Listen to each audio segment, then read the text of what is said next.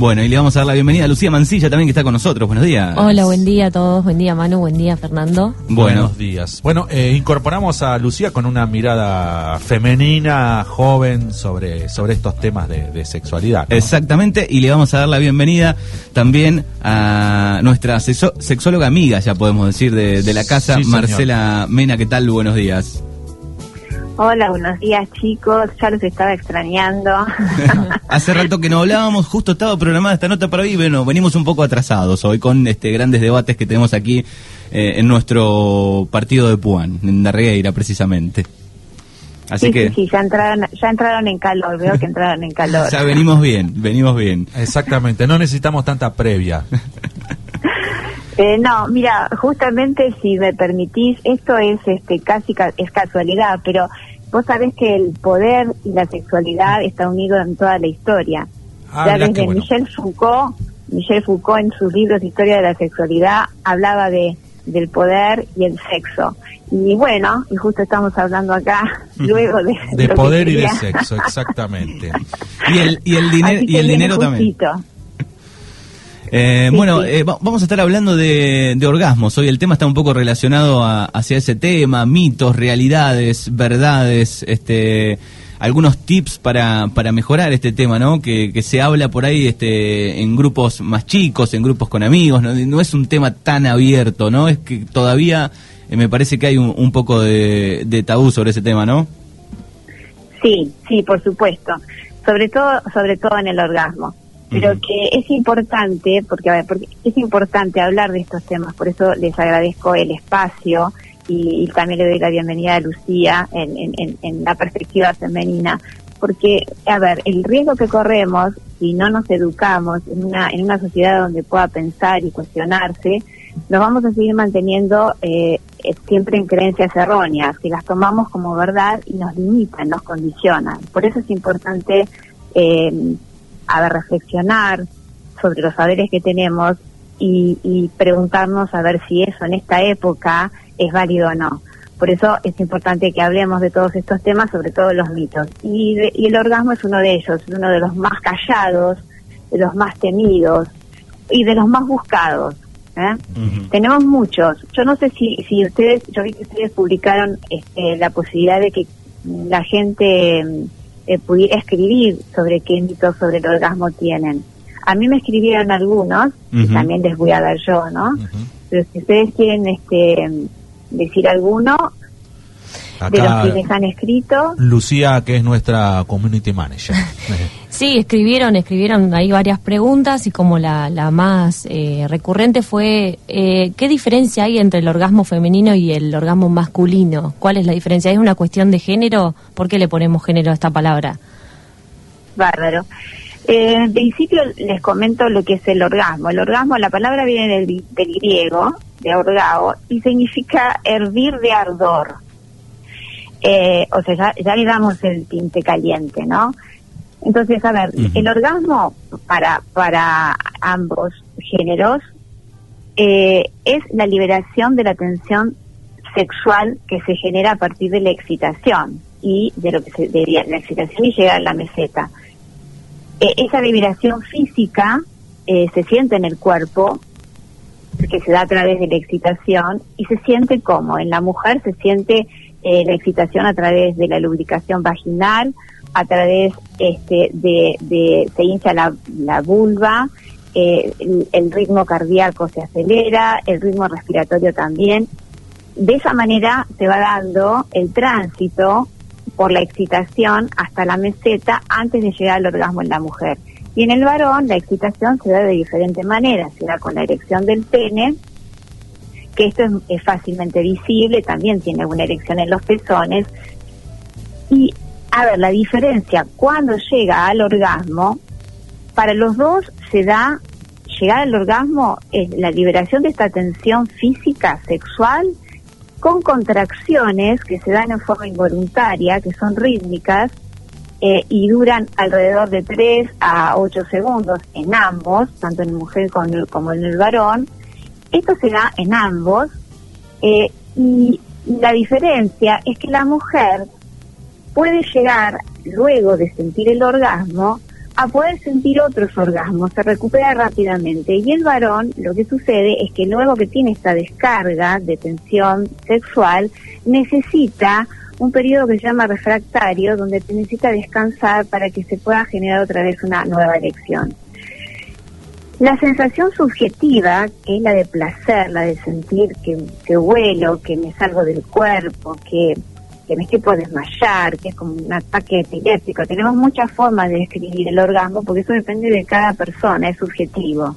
Pero hay, hay un aspecto objetivo que es el que sucede en el cuerpo, que es, que es común a ambas, a, tanto al, hombre y la mujer, pero también está el aspecto subjetivo que es como lo siente cada uno, que es este dejarme ir, soltarme, que vuelo.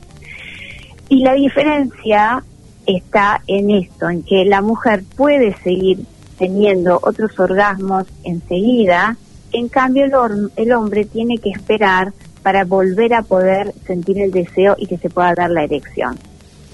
Sí, sí, es como que en el, en el, hombre, digamos, eh, eh, es más desgastante, ¿no? Eh, el hombre queda como más cansado, ¿no? sí, sí, sí, queda, sí, eso, eso está unido también al, al, al, mito este de, la eyaculación, que lo que eh, hace poco estuve en, otra radio y, me preguntaron esto, me dijeron eh, si era bueno que el hombre eyaculara masturbándose muchas veces porque perdía mucha energía y nutrientes. Eh, entonces, a ver, sí, tiene que masturbarse el hombre porque es parte de ejercitar los músculos pubocoxígeos y esto hace que eh, eh, esté más activo y, que no caiga en otras posibles disfunciones sexuales. Si no se masturba, lo que hace es el músculo empieza a aflojarse. Entonces, a ver, hay un desgaste, por supuesto hay un desgaste de energía importante y de nutrientes cada vez que el hombre eyacula. Eh, pero está comprobado ya hace uno o dos años que el hombre masturbándose, aunque sea masturbándose, si está en relación con otra persona, mucho mejor, pero masturbándose una vez por día previene el cáncer de próstata. Entonces, ¿es un desgaste de energía y de nutrientes? Sí, pero em, no es que sea más que el de la mujer. ¿Sí? Es un desgaste de energía. Pero en realidad no es que sea, es diferente el desgaste de, uno y de otro. ¿Y hay, ¿eh? hay algún ah. porcentaje de a través de algún estudio, digamos, hay gente que es este, anti-masturbación, digamos, que durante lapsos largos no se masturba, digamos, esto después eh, trae problemas en, la salud?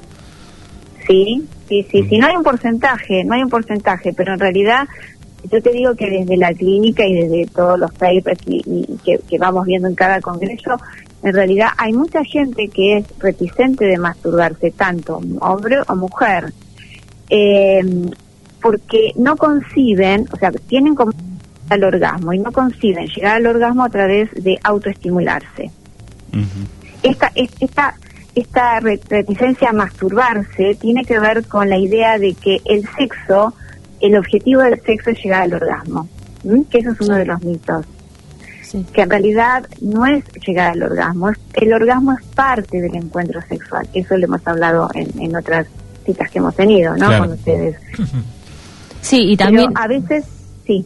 No, no, y que también que solo el orgasmo se da en una relación heterosexual, solo el orgasmo se da con la penetración, ¿no? Eso también es un gran mito. Eso, eso es otro de los mitos. Creer que el orgasmo sí o sí tiene que ser a través de la penetración porque si no no vale o porque si no no es no, está buena o son o son inexpertos.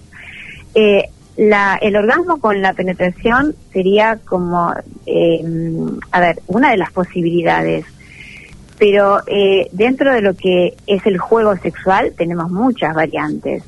Y lo importante es que aprendamos a autoestimularnos porque ahí viene después otro mito autoestimularnos nosotros mismos con distintas posiciones, con distintos elementos, para que no caigamos en la rutina y en el ámbito de sostener automáticamente una sola, porque si después esa, esa no se repite de esa manera, no puedo llegar al orgasmo. Entonces, si solamente aprendo a llegar al orgasmo con la penetración, entonces, y, y de una determinada posición, entonces después no logro reproducir eso si no se da de esa manera. Y estoy muy limitada. Entonces hay que, hay que aprender a lograr llegar al orgasmo con distintas posiciones, con distintos movimientos, eh, en distintos lugares, eh, para que sea variado y entonces de esta manera podamos jugar eh, con mucho más placer, porque si no siempre tengo que recurrir a, la rutina y al hábito. Eh, el otro, vos decías, Lucía, si el otro es que el otro me lo tiene que producir, mm. el orgasmo. El otro es el que tiene que saber hacerme llegar al orgasmo. Ese es un mito súper creído y, y, vienen casi todas las parejas con ese mito. Que sí o sí es el otro el que tiene que hacerme llegar, saber hacerme llegar al orgasmo. Sí, lo importante de, conocerse a sí mismo, ¿no? Para poder eh, que el otro pueda entender cuáles son tus gustos, cuáles son tus tus placeres, ¿no? Porque hay como todo un todos unos mandatos de que es el hombre quien debe hacer llegar al orgasmo a la mujer y no, no es así, no es de esa manera. Tal cual, tal cual lo decís. Eh, la, la creencia es esa, que no, yo tengo que esperar que el hombre sepa sepa dónde a mí tiene que tocarme, dónde, dónde es el lugar que me genera placer y erotismo, y él es el que tiene que hacerme llegar. Y la verdad que si uno no se conoce a sí mismo, si uno no se anima, porque esto es una cuestión de animarse, a, a recorrerse por sí solo, tanto en el hombre como en la mujer, ¿eh? a recorrerse por sí solo, a autoexplorarse, a generarse distintas cosas con distintos elementos, si no se conoce uno, menos va a poder conectarme el otro. Entonces, uno tiene que lograr conectarse a través de la de, de, el autoplacer, el autoerotismo, y después sí poder jugar con el otro. Pero esto es una creencia, un mito que se sostiene bastante ¿eh? actualmente. Y sería como sería como una combinación, ¿no? De, llegar eh, al, orgasmo uno mismo y también con el otro, digo, ni, ni siempre uno mismo ni siempre con el otro, sino un equilibrio ahí. Tal cual. Es como eh, es como un juego de cartas, como yo les he dicho otras veces. Es como un juego de cartas. A ver, no, no puedo jugar siempre con las mismas cartas. Y es, hay veces este que que de pronto puedo llegar por mí mismo. Hay veces que si el otro está conmigo, me, me puede ayudar y con, con lo que me va brindando, potenciamos entonces la posibilidad. Pero sí les digo, esto seguro, si el otro trata de hacerme llegar al orgasmo y, yo estoy desconectado o no quiero llegar, no me va a hacer llegar. ¿Sí?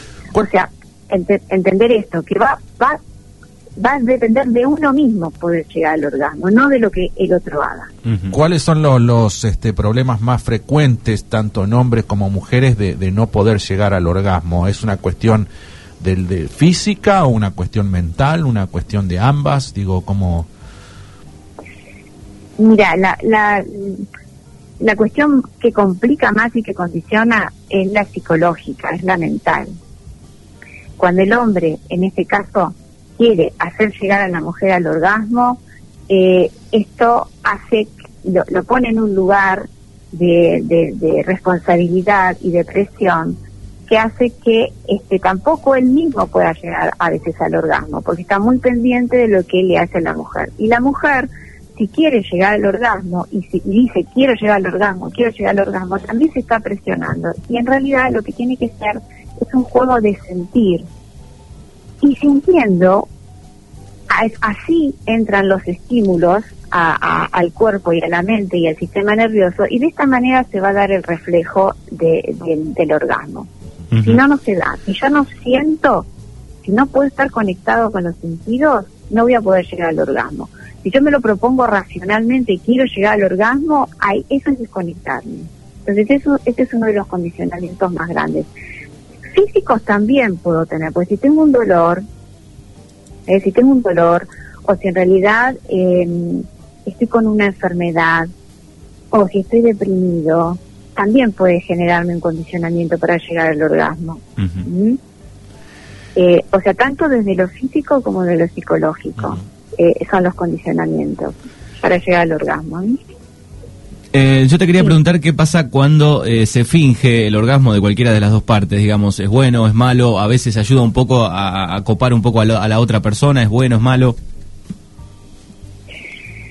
Mira, en general, si yo te tengo que decir para la salud, no es bueno fingir un orgasmo, porque si uno finge un orgasmo, primero le está marcando pautas al otro, porque además no le va a decir al otro estoy fingiendo un orgasmo. Lo hace para algo, que ahora les voy a decir para qué. Pero en realidad, si yo acostumbro a mi cabeza a conformarme con el, el hecho de simular llegar al orgasmo, entonces ya se genera un hábito automático y no me permite pasar después, eh, digamos, la pericia que tengo que pasar para realmente llegar al orgasmo. Y además, al otro, le estoy diciendo que está haciendo las cosas bien. O sea, que lo, con, lo que está con lo que me está estimulando, me alcanza a mí para lograr eso. O sea, lo estoy desorientando, porque le estoy diciendo, llegué, pero en realidad es una mentira, no llegué, y el otro cree que lo que hizo está bien. Entonces esto hace que nos alejemos de conocernos y de saber que nos gusta. Eso es desde la salud. No, no nos conviene, por supuesto, entrar en esa. Yo no lo recomiendo. Por supuesto, hasta prescribo que no. Que es preferible hablarlo. Y además, no está mal no llegar al orgasmo. Porque ese es otro mito, de que sí o sí en la relación sexual tenemos que llegar al orgasmo porque si no, no hubo sexo o no estuvo bueno. Bueno, ese es otro mito. Puede haber orgasmo en la relación sexual, pero también puede no. No siempre vamos a llegar los dos, a veces llega uno, a veces llega el otro, a veces llegamos los dos, pero no es que sí o sí tiene que estar porque entonces si no no fue un buen encuentro. Y, antes, y antes de, pasar por ahí otra pregunta que tiene Lucía, y, ahí que estabas hablando recién, es, pero igual es conveniente eh, o necesario que, las dos personas lleguen a la vez, digamos, o no? Eh, no, no, no es que sea conveniente. Es el máster, diríamos. si los dos es lo ideal. pueden llegar. No, no, no sé si es el ideal, es el máster. Es como decir, mira, si nos conocemos suficiente o si o si por ahí no nos conocemos pero pero justo nos tocó que no nos conocemos demasiado pero nos conectamos de una manera especial y podemos llegar genial genial porque el placer se potencia por supuesto que llegar ambos al orgasmo hace que el placer se potencie.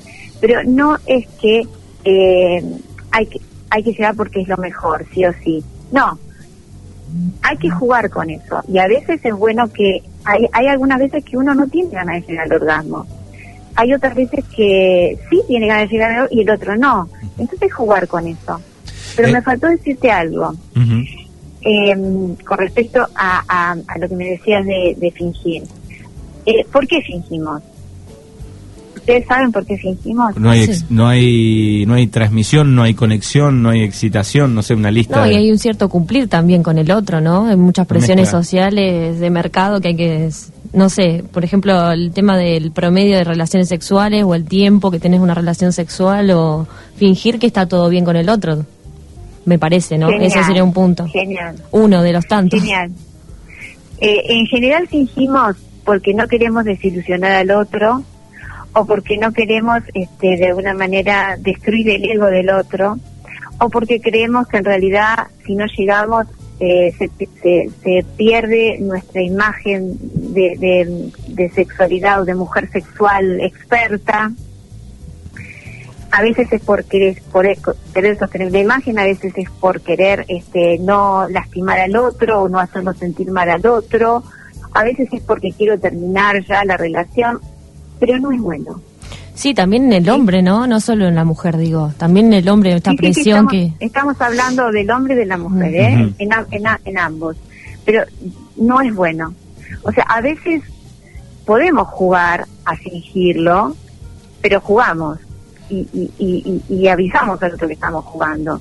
Porque el otro también a veces se puede calentar, esta pregunta que vos hacías, Manuel. A veces el otro espera que, eh, mujer o varón, ¿eh? espera que, llegue al orgasmo porque esto lo calienta más. ¿eh? Y, hace que también el otro llegue al orgasmo. Entonces, a veces quiere uno u otro esperar que el otro llegue al orgasmo porque como es la, gotita que rebalsa y hace que el otro también llegue. ¿Eh? Por eso a veces uno está buscando que llegue pero no es una exigencia, no es una exigencia. Vos siempre hablas eh, desde que empezamos a, tener estas charlas los miércoles eh, y, sacarle siempre presión al sexo, continuamente haces hincapié en, sacarle presión al sexo. Sí, sí. Eh, acuérdense que el sexo es un encuentro lúdico, es un juego. Y en un juego no podemos tener presión, porque ya deja de tener, este, o sea, un, si, es un, si no es un, deporte, es una competencia, eh, si tenemos que mm, evaluarnos, si tenemos que estar presionados por un, por un resultado, por un objetivo, ya deja de ser un juego. El juego es un encuentro donde es creativo, donde la fantasía, la imaginación, eh, donde estar relajado, donde sentir alegría, felicidad, es lo que nos interesa, disfrutar del proceso, no del objetivo final. Por eso yo quiero, y además, esta es una de las razones por las cuales más, más consultan, tanto mujeres como varones, la ansiedad de desempeño, porque sienten que cumplir, que, que el sexo es cumplir. Tengo que no fallar, tengo que cumplir, tengo que tener un buen una buena performance. Entonces lo toman como un deber, no como un deseo, como un placer. ¿Me entienden?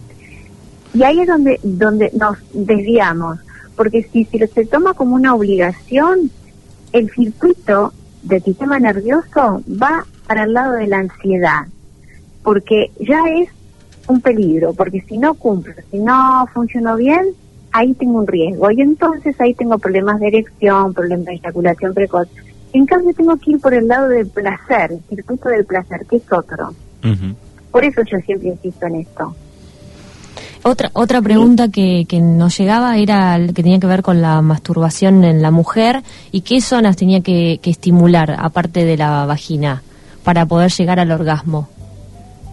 Em, bueno, a ver, eh, hay otro mito que dice que hay mm, eh, mucho, muchos tipos de orgasmos, eh, por eso por eso a veces preguntan esto, ¿no? Es el, el orgasmo siempre va a, hablamos de la mujer, en el caso de la mujer, va a tener que ver, va a estar relacionado con el clítoris. Lo que pasa es que el clítoris, si, si uno no tiene información o, o, o autoobservación también, va a ver que el clítoris está en la parte de la vulva de la mujer, que es la parte externa de la mujer, donde están los labios mayores y los labios menores. Y donde terminan los labios menores, ahí se ve el capuchoncito del clítoris.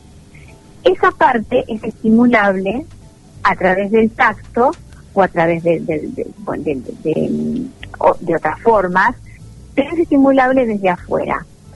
Pero el clítoris no termina ahí.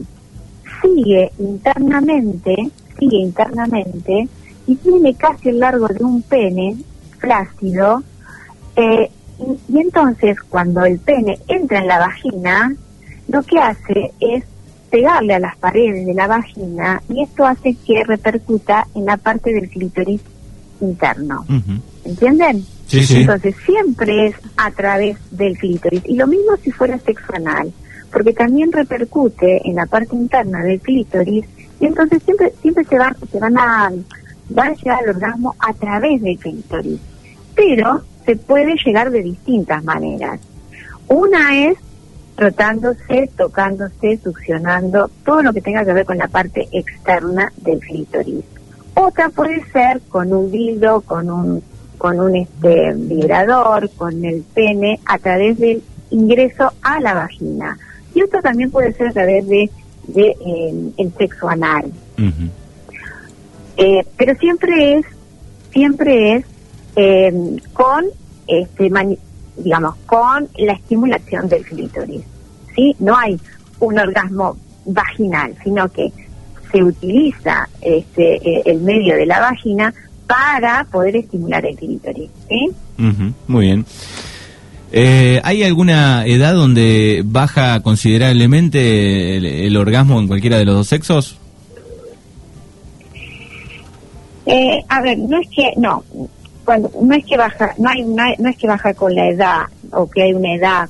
Eh, la, la sexualidad toda va variando a medida que transcurren las etapas de la vida. Entonces, cuando uno está en la, en la adolescencia, ahí está, es todo cuerpo, es todo cuerpo y sensaciones y está focalizado solo en eso. Entonces, la verdad que se sienten más porque uno está descubriéndolo y lo busca continuamente, entonces esto se puede sentir más. Quiere decirte que si uno lo practica menos, no va con edad, sino si uno lo practica menos, o sea, si uno no tiene que em, el ejercicio de auto autoestimularse, que sería masturbarse o generarse estos encuentros con otras personas, no lo repite, se va perdiendo y se va sintiendo cada vez menos. Se pierde, se empieza a perder. Entonces es como que hay que hay que ejercitarlo. Y si uno lo, lo ejercita, lo sostiene.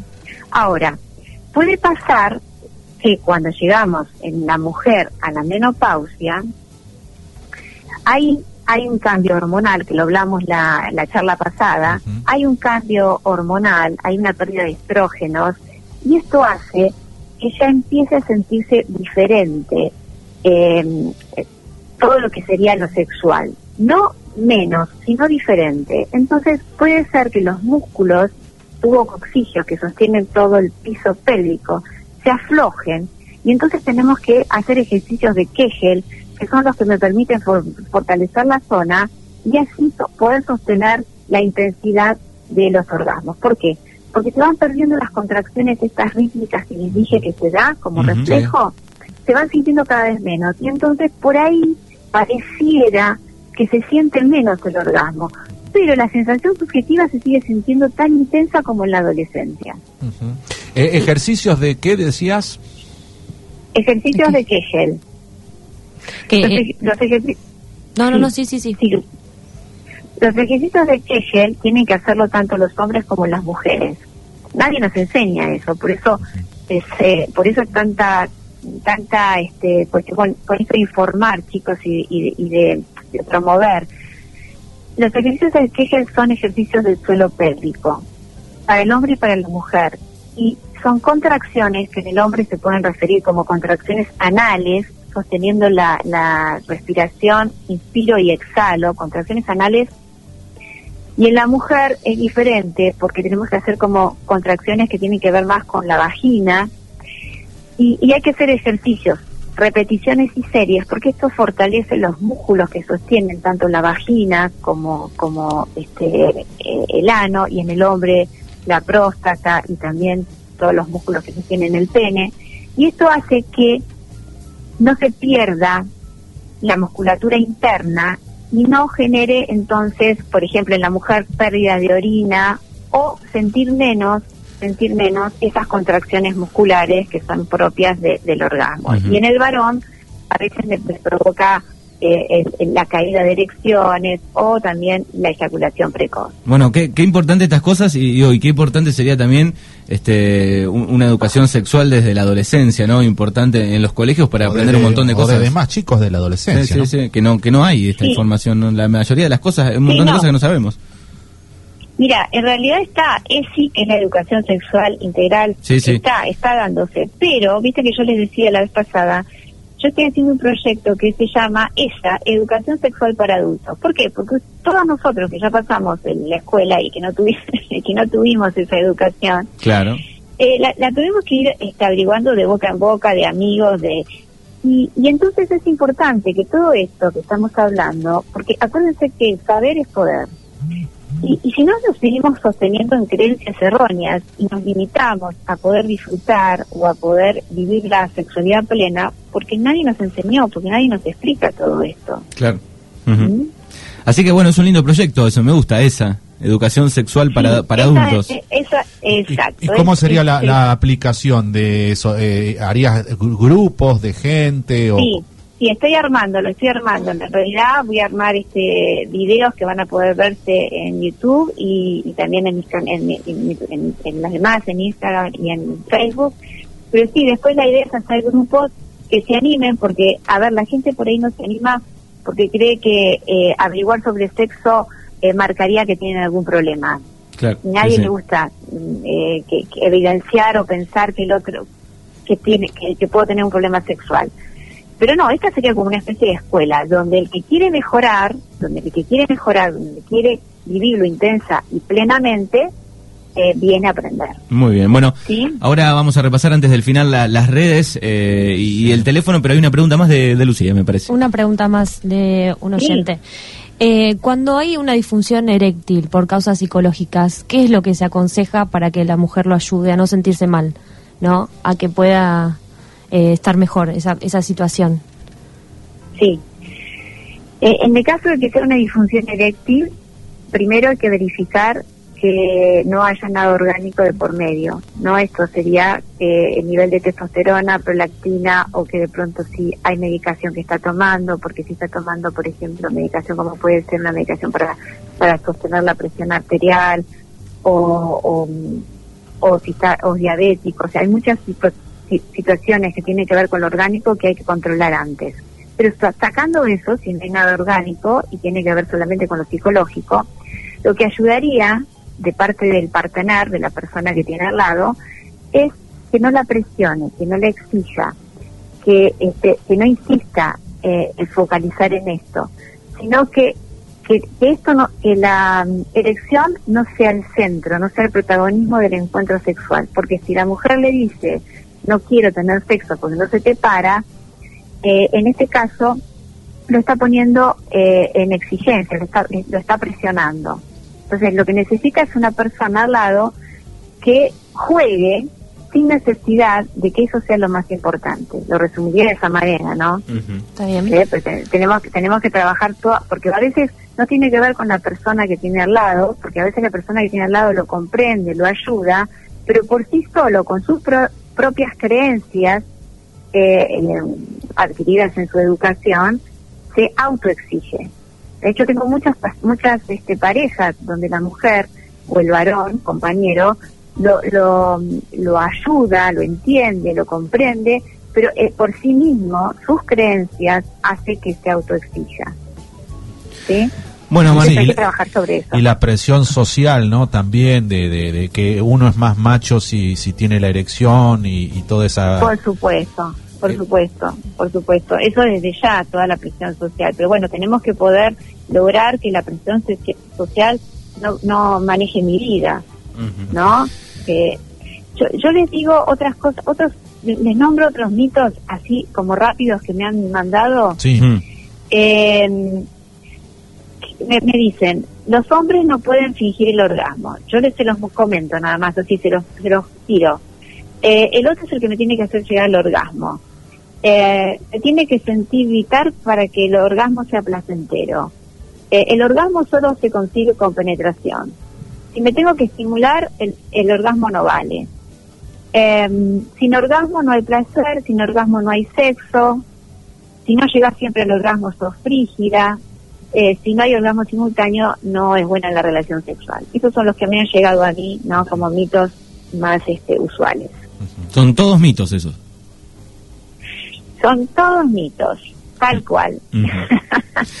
son, son creencias que sostenemos como verdaderas sin cuestionar y que nos condicionan el placer y el juego todos estos años y desde hace muchísimos años que venimos con estos mitos y nos condicionan en el encuentro sexual con el otro. Bueno, Marcela, te, agradecemos por este por esta gran charla. El tema, por supuesto, que es mucho más amplio eh, y volveremos a encontrarnos en el aire como hacemos siempre, cada, cada una, aunque sea una vez al mes, porque hay un montón de, de, temas. Eh. así que si querés, eh, ¿cómo puede contactarte los oyentes? ¿Cómo pueden contactarte? bueno, a través de mi celular, 291-156-427-694, a través de la página web marcelamena.com. Por Facebook también me pueden encontrar como licenciada Marcela Mena, terapia breve, y por Instagram, vic.marcelamena me van a encontrar. Bueno, muy bien. Eh, después, por supuesto, que en nuestras este, redes también va a estar la dirección ahí, si quieren chequear la, de Instagram, la de va A estar la, charla de hoy está va a estar en Spotify y, en, las redes. Exactamente. Marcela, ah, te agradecemos como siempre. Bueno, a mí me encantó, chicos, y bienvenida Lucía. Un gusto poder compartir con ustedes. Gracias, Marcela. Marcela, hasta, la, hasta la próxima. Hasta la próxima, Doc. Hasta la próxima, chao, chao. Gracias. Chau, chau.